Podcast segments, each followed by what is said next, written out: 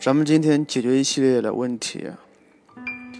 这个问题是一个高三的学生在他们学校里面复习，呃，所遇到的一些函数部分的一些知识点。题目都不难，但是我挑了一些东西出来，挺具有代表性的。总共分为四类吧。先说第一类，是用嗯图像的思维来解析函数题目。这个东西需要注意一下，不难做，但是挺实用的。关于题目，我会在配图里会给出来，你们可以自己看。先说第一题，我先把题念一下：偶函数 f(x) 在区间零到正无穷上单增，满足 f(2x 减一小于 f 三分之一)，它让你解 x 的范围。你先思考一下。这是属于哪类题目呀？这属于函数求单调性的，不是函数求不等式的问题，给了一些性质，奇偶性和单调性，让你解一个抽象函数的不等式。首先怎么解？根据咱们以前讲过的思路啊，如果两个函数同一函数，那么就用单调性来解；如果是不同函数的话，那就是用图像高低来解。当然这个题目比较简单，它是同一函数啊。呃，零到正无穷单增，那么因为是偶函数，所以负无穷到零单减。你可以在图像上画个图出来。呃，然后你把三分之一标一下，然后你看一下二 x 减一整体如果是一个未知数的话，它应该在哪个区域里面？它是不是应该在它一是不是应该是在比三分之一要小的部分？但是它能够无穷小吗？不能够无穷小。一直小到哪个地方？一直小到负三分之一那一块儿，也就是说，二 x 减一要处于一个区间，处于负三分之一到三分之一这个区间里面就可以了。至于为什么，你画图就可以知道。这个比较简单一些。第二题，已知集合 A 是这个东西，集合 B 是这个东西。若 A 并 B 等于 R，A 叫 B。等于空集，让你解 m 的值，很简单。先看集合 A，集合 A 表示什么东西啊？集合 A 的元素是 y，y 等于负 x 方加二，它是一个一元二次函数，它是针对于 y 的一个集合，所以 y 是值域。可以画一个图像，很显然，图像也比较好容易。y 的范围应该是多少呀？开口朝下的一个一元二次函数图像。应该是负无穷到二，二是可以取到的啊。再看一下 b，b 是 y 等于三分之一的 x 次减 m，很显然它是一个指数函数，加上了一个上下平移的问题。然后你看一下什么意思呀？a 并 b 等于 r，就表示两个值域并一起是全体实数。a 它的值域是负无穷到二，那么 b 呢？很显然。又看了一下，a 交 b 等于空集，什么意思呀？表示图像是没有交集的，图像没有交集，但是值域加一起正好是全体实数。让你解 m 的值，这个题不说，你画图就知道了。y 等于三分之一的 x 次，它是一个指数函数，单减的，过一零点不是过零一点，m 上下平移。减 m，你可以把整整个的减 m 看成是一个上下平移。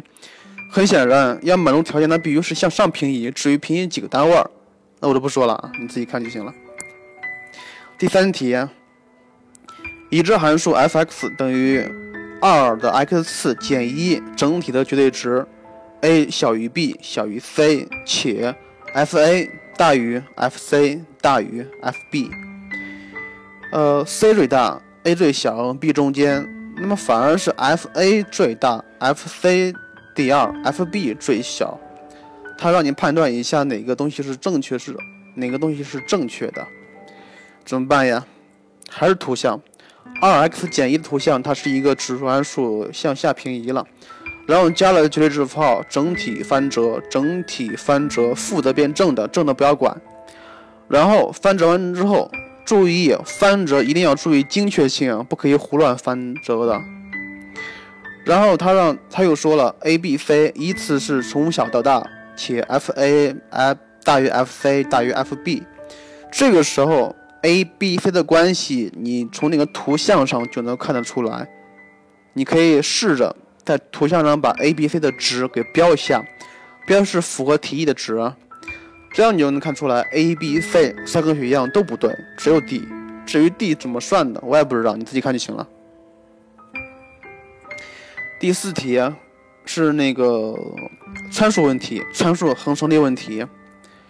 他说是若不等式 x 方加 x 加一大于等于零，对于任意的 x 属于零到二分之一，零取不到，二分之一取到都成立，让你解 a 的范围。这样题目已经见过很多遍了，怎么办呀？解参数的范围，特别是遇到这这样的任意性和成串性的问题，怎么样？分离参数，分离参数，分离一下，把参数 a 放左边，把一堆放右边。咱们分离一下，应该是 a_x 大于等于负 x 方减一，对不对？因为这个里面的 x 值是零到二分之一，所以就可以直接把 a 的 a 后面那个东西 x 直接除过来，是吧？也就是说，a 大于等于 x 分之负 x 方减一，对了吧？然后接下来很显然，a 要大于等于你刚才那一堆里面的最大值。最大值是比较好求的，它是一个咱们常见的函数，呃，常见的对勾函数，我不知道你记得不记得？行，这不说了。第五题，第五题得好好说一下。设函数 f(x) 等于 x 加 2m 分之 m(x 加一，在区间负二到正无穷上单增。首先解 m 的取值范围，看起来比较简单，其实就是很简单。首先，你看一下，它是一个什么函数呀？它的形式符合咱们初中部分学过的什么函数？带分子的只有一个函数是反比例函数。但是咱们学过的反比例函数里面的分子是一个常数，未知数都在分母上，所以第一步干嘛？把这个函数的分子的 x 给它去掉，怎么去呀？很简单，呃，这样题目是有有一个通法。啊你先听，就是说分母是 x 加 2m，那么想把分子的 x 去掉，那么也必须把分子化成含有 x 加 2m 的形式，是吧？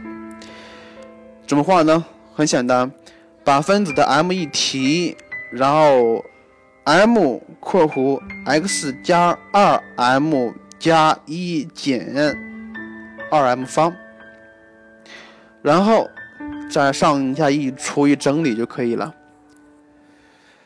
呃，记住一点啊，就是说反比例函数它单调性，单调性的判断只跟分子有关，只跟分子有关。像这个题目，至于分离成之后是一个什么样子，我不清楚。分离成之后，分子可能是含有一个 m 的式子，还有一个 m 的式子。那么他说。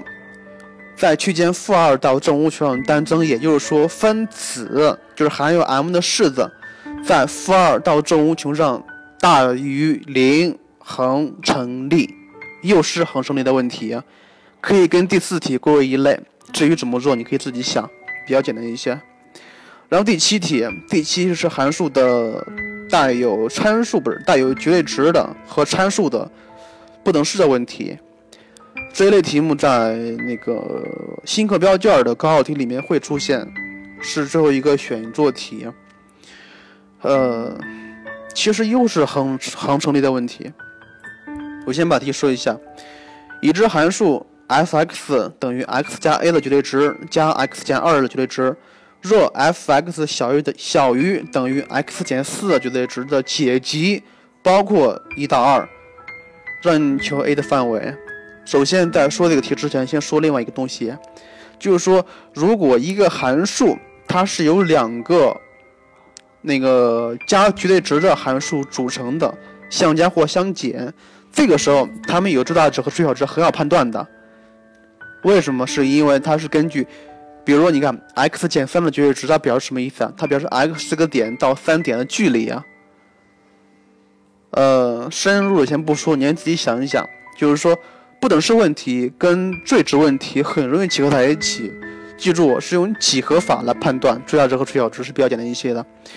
这个题目我陪你们做一下，就是把过程随便呃完整的写一下，看一下怎么怎么的过程。首先，这个题目你要学会分析它是什么意思。它的意思是这样的：是 f(x) 小于等于 x 减四，在一到二上恒成立。我不知道你能不能把这句话转化成我刚说的那那这一句话。如果你要转化不成，那么对不起，这个题目你肯定做不出来，是吧？为什么呀？其实是这样的，就是 f(x) 小于等于 x 减四的解集可能是很大，可能是零到正无穷，可能是负无穷到正无穷，是吧？但是，一到二肯定在那个解集里边，也就是说，这个不等式对于一到二这个区间里面的值恒成立。呃，你写一下，它是 x 加 a 的绝对值加上 x 减二的绝对值小于等于 x 减四的绝对值，在一到二上恒成立。首先，三个绝对值符号确实不好动，不好办，先把两个去掉。因为这个里面的 x 属于一到二，所以 x 减二的绝对值怎么去呀？变为相反数。x 减四的绝对值怎么办呀？还是还是变为相反数。啊变完之后是 x 加 a 的绝对值加上二减 x 小于等于四减 x，然后怎么办？然后两边约分一下，负 x 负 x 去掉，二和四一约，也就是说 x 加 a 的绝对值要小于等于二，是不是？怎么解呀？x 加 a 的绝对值大于等于负二，小于等于二，然后它让求 a 的范围，所以怎么办呀？把 a 单独放一起，作为一个新的位位新的位置未知数来解，就是 a 要大于等于负二减 x 小于等于二减 x，这个里面的 x 范围是属于一到二的。接下来一步很关键啊，又是一个不等式，恒成立的问题，也就是说 a 要大于等于负二减 x 的最大值。小于等于二减 x 的最小值是吧？至于为什么，我我相信你们老师肯定讲过了，讲过很多次这样东西。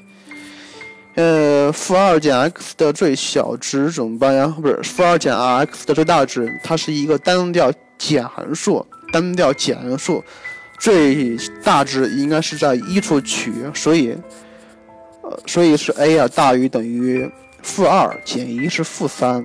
左边是负三，你看右边，二减 x 的最小值，同样它是一个单调减函数，单调减函数最小值应该是在二处取，是吧？把二断去，所以是零，所以这个题目答案应该是 a 大于等于负三，小于等于零，是吧？归纳一下，我今天讲的题目里面一二三都是些图像问题，用图像思维来解函数题目。这个是一个数学思维。第四题、第五题和第七题都是恒成立问题，恒成立问题。这类问题是高考里面的常课，会经常考到的。当然，这个思维必须要明白，因为你学导数也会用到这这些东西。关于第六题，这个它是一个导数题，第二问有一些小复杂，第一问是比较简单的。咱们先把第六题空下，第六题下一次节目咱们再说。呃，关于今天讲的两类题目，如果你还不懂的话，欢迎你在下面做评论，或者是给我私信也可以。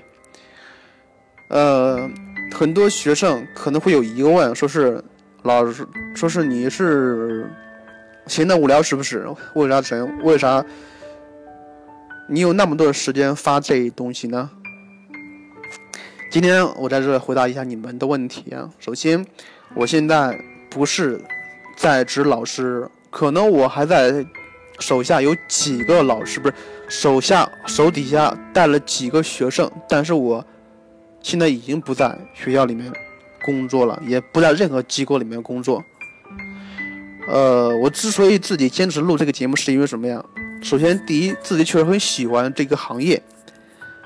但是喜欢那个行业不代表非要在那些机构里面上班啊，因为你要上久了，真的是对这个工作已经厌烦透透顶了。第二是，电台是一个新兴的一个媒体，以前是没有听过吧？没有是吧？包括现在的网络电台，网络电台啊，两个比较大的，一个是喜马拉雅，一个是荔，一个是荔枝，当然还有其他的，其他的是不以这东西为主。其他的可能比较杂乱，也可能是比较专业性。只有这两个电台是专业性比较强的东西，里面有很多种类，当然也有咱们的教育。但是你搜一下，你搜数，你搜高中数学，你基本上根本就搜不到比较好的资源，或者是很多老师都又在上面开了那个这个播客，准备录数学。当然你看一下。他们好像从来就没有坚持到底的，甚至他们都没有把高中数学整个体系全讲过一遍的，只是讲了一点点东西就放到上上面去了，而且讲的东西还是那些没有水平东西，是吧？